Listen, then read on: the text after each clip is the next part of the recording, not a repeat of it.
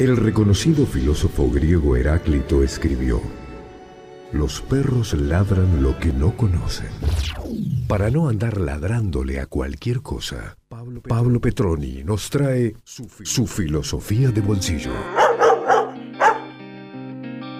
Puede ser que a veces me duele, todo me avanza, todo me puede. Yo trazando tan indiferente a mil distancias de toda gente. Tengo una muralla de ladrillos, rotos espejos, quemados brillos. También tengo el corazón abierto, por eso canto o me reviento. Siento que la, la filosofía abre y aparece como una forma radical de nacimiento, como un desgarramiento de la placenta originaria que es la sociedad tradicional para vivir a la intemperie y desde uno mismo.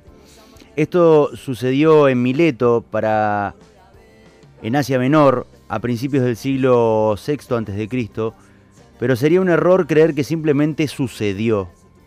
Sigue sucediendo, siempre, siempre que alguien nace, la filosofía, siempre que la filosofía aparece, vuelve a existir. Y lo más grave es que la filosofía consiste en que ese dolor en que ese doloroso nacimiento no ocurre solo al principio. Tiene que estarse renovando instante tras, instante. Y eso es lo que quiere decir dar la razón o dar razón. Filosofar es estar renaciendo a la verdad. Filosofar es no poder dormir. Julián Marías, pensador español, en su libro Antropología Metafísica y de este modo le damos la bienvenida a nuestro queridísimo, estimadísimo, licenciado y licencioso Pablo Petroni.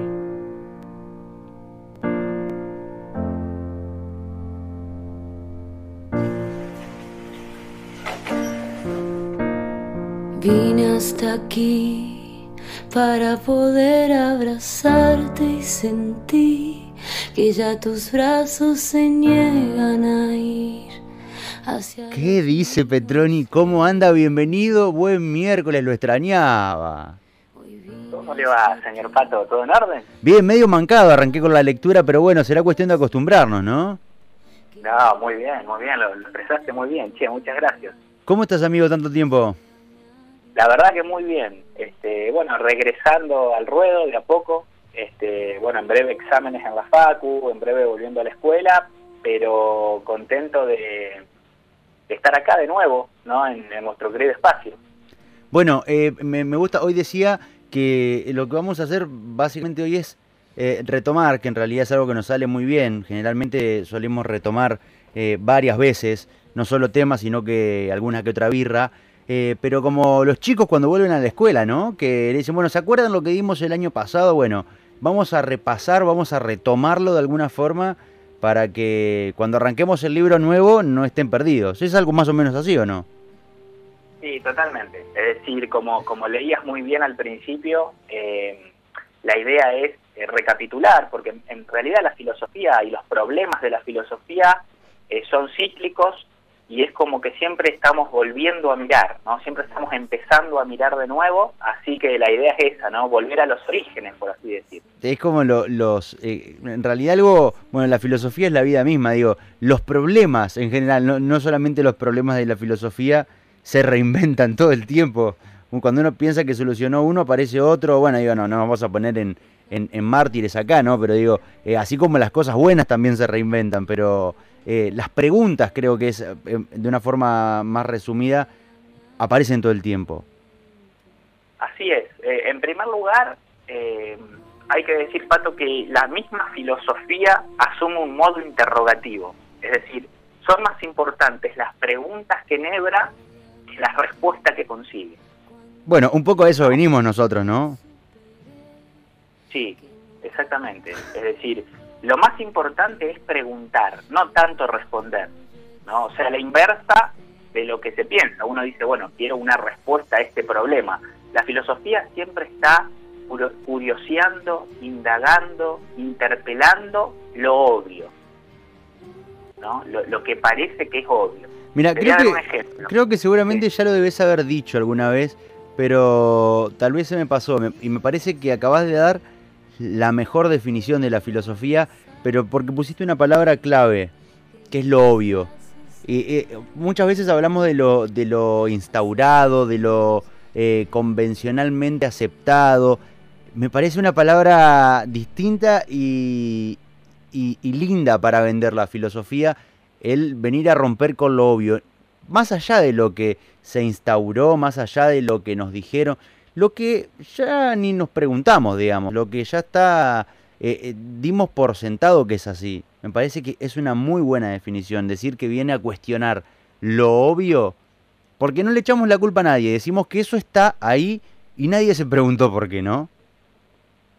Totalmente. Esa, esa definición la da un profesor de filosofía que fue argentino, Adolfo Carpio, eh, lo, lo, estudiamos siempre, y lo que dice Adolfo esto, ¿no? La filosofía es el análisis de lo obvio, ¿no? Porque justamente cuando vos empezás a rascar un poquito te das cuenta que no es tan obvio, y cuando te diste cuenta la obviedad te, te, comió, digamos, ¿no? Te, te, dejó patas para arriba. Yo te quería dar este ejemplo, ¿no?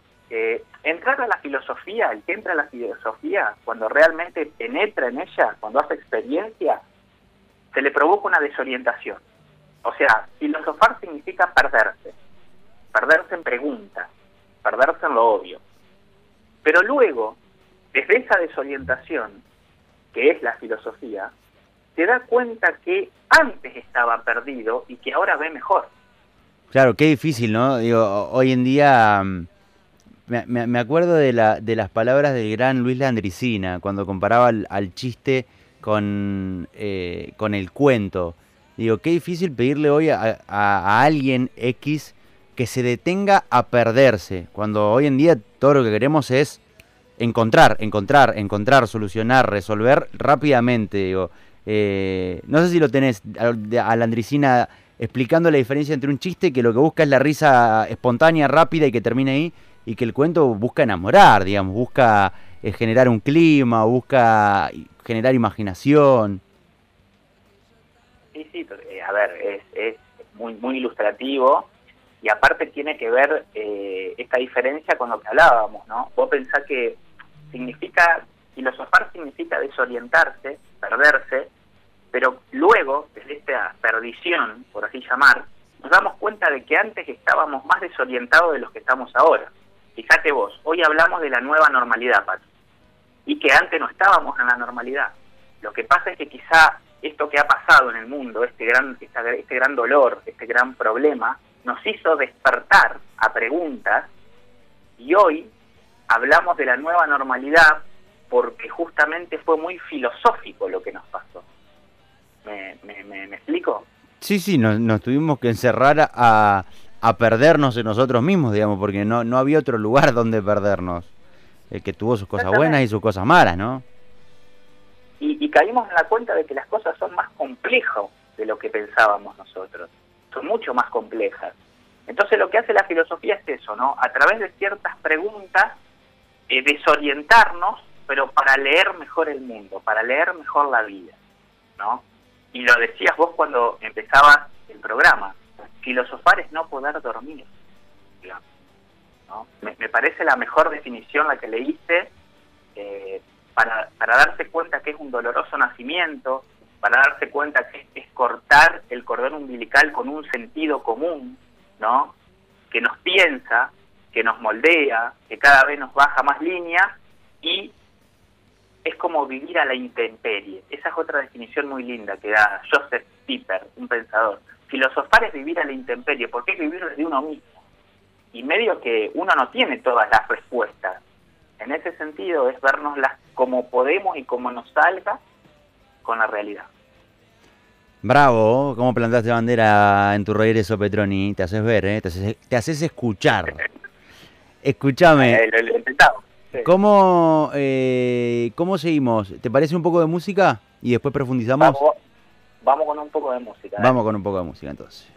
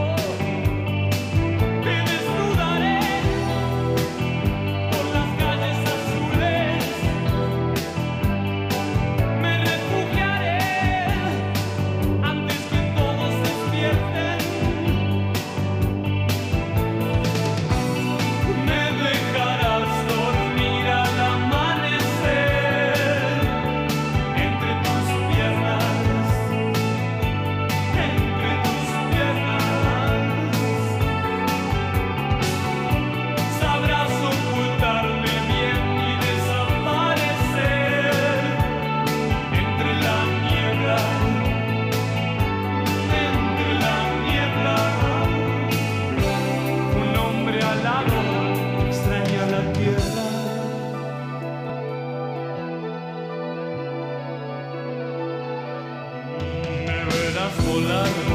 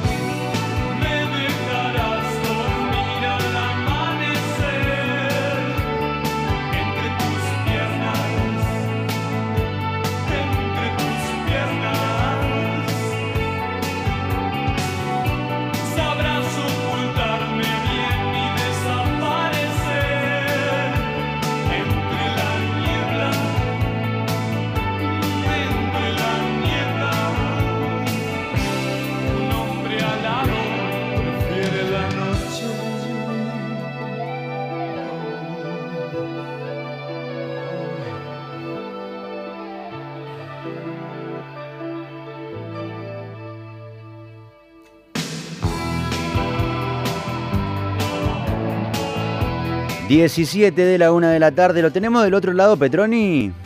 Seguimos acá, sí. Muy bien, no, tengo miedo que se me duerma por ahí. Veo que el horario es medio, medio complicado. Usted almuerza temprano, un tipo grande. A mí me, me está matando. Escúchame, no, aparte encima es raro, porque vos sabés que por ahí después te voy a leer algunos de los mensajes que van llegando. Eh, la gente, el profesor de filosofía, ¿viste? Y la gente dice, yo te puedo asegurar que te ven por la calle y no se imaginan que sos Pablo Petroni. Pablito es un pibe joven, lo ve vestido de, deportivo, de deportivo, anda con la camiseta de Colón por ahí, eh, un tipo que le gusta salir. Un tipo joven, ¿cuánto tenés? ¿31, 32? 33 son mejores. 33 son mejores, bueno, ahí está, ¿eh? pero un purrete. Uno, viste, el profesor de filosofía tiene barba blanca, sí o sí. Vos estás muy lejos de, de la barba y de que sea blanca, pues tenés, tenés pelo oscuro. No, no, sí, sí, pero alguna que otra cana flora. Este, ah, ya, no me estoy haciendo, empezaron... haciendo mucha publicidad, pero este, bueno, pero a ver, este, es parte de la vida, Pato, ¿no? ¿No le metes una Carmela ahí, una, un morochaje, una, una pinturita? No, no, no, a ver, estoy, estoy, estoy, estamos complicados, pero tampoco tanto. Escucha, ¿cómo seguimos? hablábamos de la filosofía, de esto de preguntarnos, de denunciar eh, las cosas que son obvias, que en realidad no son tan obvias. ¿Cómo seguimos? ¿Cómo, qué, tenemos que... a ver, ¿qué tiene que saber alguien eh, que quiere saber qué es la filosofía? Pero no, no me vengas con eh, el profe de filosofía aburrido que te tira el libro arriba de la mesa de la secundaria. Ya, ya, arrancamos diciendo que la filosofía pregunta y, entre comillas, sin ser muy violento, denuncia algo que es obvio, o que era obvio, ¿no? Sí. Y bueno, eh, en, en, en, primer lugar, eh, podemos ver que, digamos, los que hacemos filosofía, que por otro lado, este programa siempre tuvo, Pato, y vos lo sabés, eh, una, una, como una especie de principio que es que todos, son, todos y todas somos capaces de hacer filosofía, no es que uno tiene que estar recibido. Me encanta eso. Todo ser humano es filósofo, filósofa por naturaleza. Excelente. Porque justamente las preguntas de dónde venimos, a dónde vamos, eh, ¿es la muerte la última palabra, por ejemplo? Nacen de, una profunda y original consternación humana, existencial, y, todos accedemos a esa pregunta y todos respondemos como nos sale. Eh, entonces, en este sentido, todos somos humanamente filosóficos. Me, encanta que, que, seas de esta forma, eh, porque viste que muchas veces se le tiene como esa distancia a la filosofía, ¿no? Como eso, esta cuestión de que es académica, de que es solamente para pocos y que, que, se pueda transmitir este mensaje de que todo el que se pregunta o el que pone en duda algo está haciendo filosofía. tampoco vamos a, cualquier cansada, ¿eh? no puedo preguntarse cualquier cansada está haciendo filosofía, pero digo, hay preguntas que, que dan lugar a, la filosofía. Y, ah, mira, eso me gustaría que, que lo charlemos, porque siempre cuando hablamos de, de los orígenes de la filosofía, vos siempre mencionás algunas preguntas puntuales que dan lugar a, la filosofía, no cuánto sale el, cuarto jamón crudo, digamos, preguntas eh, que, que, van a lo profundo, digamos, del ser, ¿no? Bueno, fíjate vos qué interesante. Vamos a la segunda definición de la filosofía que nos dice Adolfo Carpio, este, este gran pensador argentino. La filosofía es un saber inútil. ¿Por qué? Porque cuestiona lo útil. Claro, claro. Cuestiona lo útil, o sea, es un saber inútil que pregunta, ¿por qué todo tiene que servir para algo? Claro, ¿no? O sea, vos recién dijiste algo que es clave, Patio, que nos te preocupa a vos, a mí, a la señora que nos escucha, que es cuánto sale el cuarto de jamón crudo. Esa es una preocupación social. práctica, digamos, y que tiene un fin práctica que realmente nos conmueve porque, a ver, eh, se, juega un poco nuestro salario, pero la filosofía hace preguntas que son inútiles en el sentido de que no sirven para nada, pero que se nos queda la vida ahí. Fíjate vos, ¿no? Este, ¿De dónde venimos? No lo sabemos. ¿A dónde vamos? Tampoco lo sabemos. Pero, eh, sin embargo, nos, nos, esa pregunta nos pica nos duele, ¿no?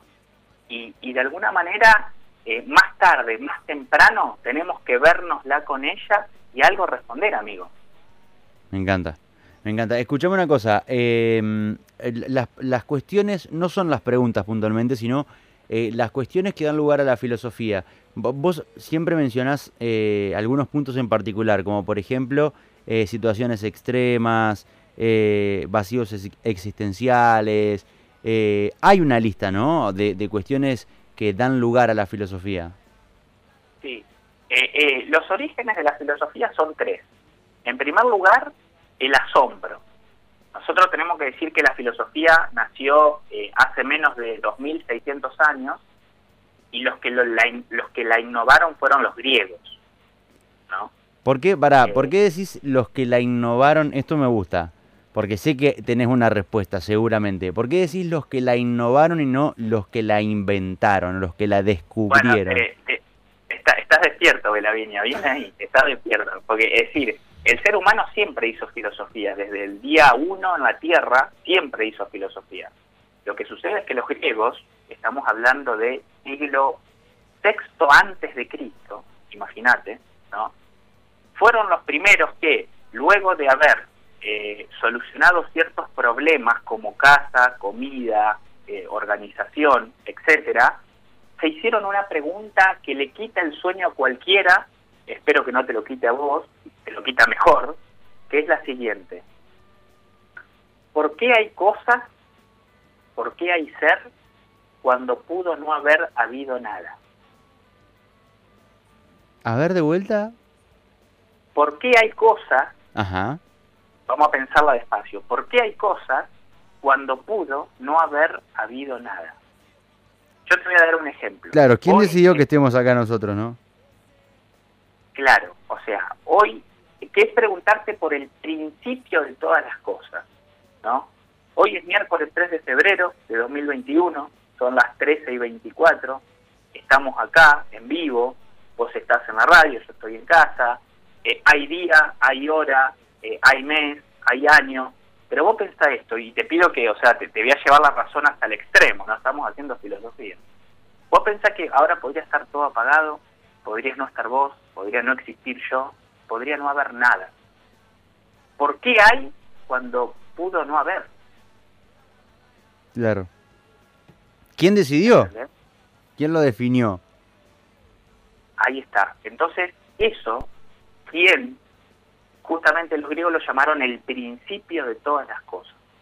O sea, ¿qué onda el universo? ¿Por qué estamos acá en, criollo? ¿no? Y ahí se puso en marcha la filosofía, porque esa pregunta no se la había hecho nadie en la historia. Claro, lo y que hicieron... partir de esa innovación Claro. fue empezar a pensar.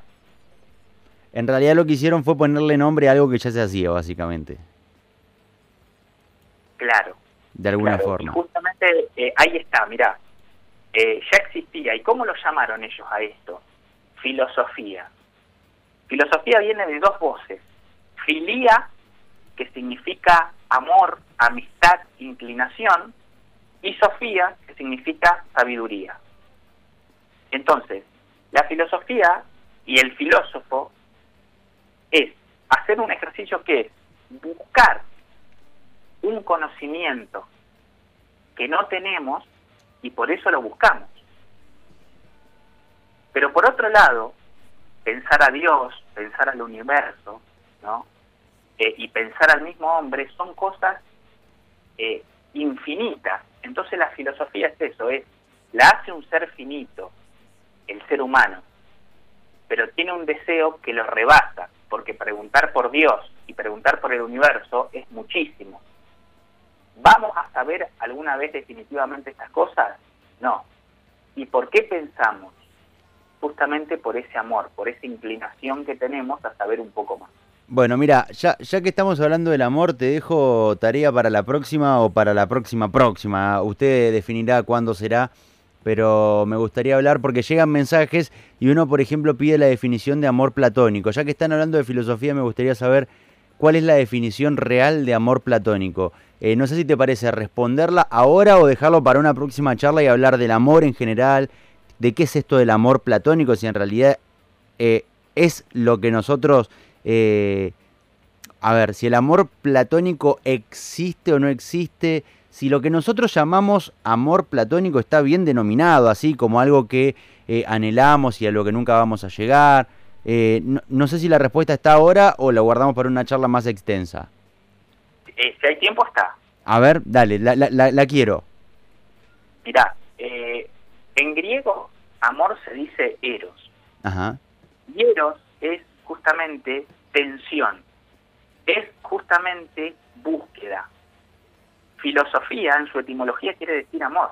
El amor platónico es el amor que está siempre buscando, está siempre tensionado, pero nunca logra abrazar definitivamente a la otredad, o sea, al otro, porque el acento está en la tensión, en el estar en camino y no tanto en abrazarlo para siempre, porque en definitiva el que ama sabe que no, no es definitivo, siempre se está haciendo. El amor platónico es eso, ir de camino, estar haciéndose, estar tensionado todo el tiempo. Pero y, y espera, o sea, ¿por qué se lo llama amor platónico? ¿Tiene alguna correlación con Platón? ¿Platón en algún momento decidió que se llame así y, y, y habló sí. del amor en ese sentido, Platón? Sí, sí, el amor platónico eh, es, es digamos, se expone en un texto que se llama El banquete, donde ahí este, nace Eros, que es justamente el amor. Eros nace de Poros, que es el recurso, ¿no? El recurso, y Penía, que es la pobreza. Entonces, el amor es justamente el justo medio entre lo demasiado, Poros, y lo demasiado poco, Penía. Muy Entonces, bueno. justamente es tensión. Claro. Es, eh, es justamente paradoja. Este, distinto y, y, ya vamos a llegar, ya lo vamos a hablar a esto en, otro programa, el amor platónico siempre se entiende como ese amor imposible, ese amor que, que nunca me va a dar bola, que, bueno, acá el amor platónico se entiende como justamente el deseo de la otredad, pero en el sentido deseo filosóficamente, buscarlo porque no lo tengo. Claro, mira, por ejemplo, acá tenemos a, a, Colo con el 837 en el mensajero que dice, a la charla sumo, no existe el amor. bueno, acá hay, hay, un poquito, ¿viste? No se tiene que prender. No, claro. Salí de ahí, es, es, bravo, es bravo el asunto, ya me, me, me, tiran con el no existe el amor. Va a tener que desarrollar Petroni en algún momento esto, porque la, la tribuna se empieza a picar. Sí, totalmente. Bueno, es un gran problema, sobre todo hoy, desde el punto de vista de lo contemporáneo, la posverdad, eh, el amor eh, es un concepto que está muy criticado Pero bueno, en breve lo estaremos desgajando, amigo. Amigo, gracias por un nuevo encuentro virtual. Esperemos que dentro de poco podamos volver a la presencialidad y por lo menos a vernos las caras a través del cristal del estudio de radio. Sí, sí, la verdad que bueno, te lo decía ayer, eh, ojalá que pronto pueda volver ahí al estudio. Y para despedirme, amigo, tengo, te preparé algo. Muy bien, como siempre, me gusta.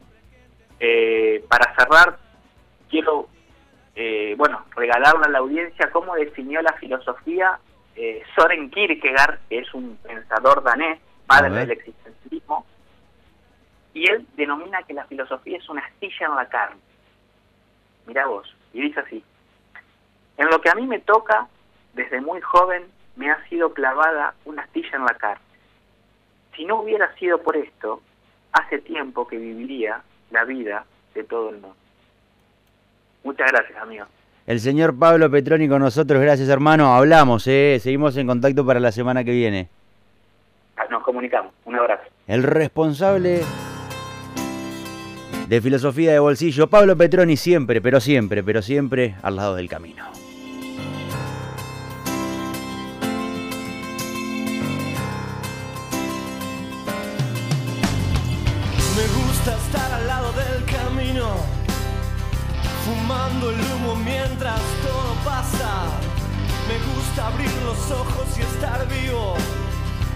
Tener que vermelas con la resaca.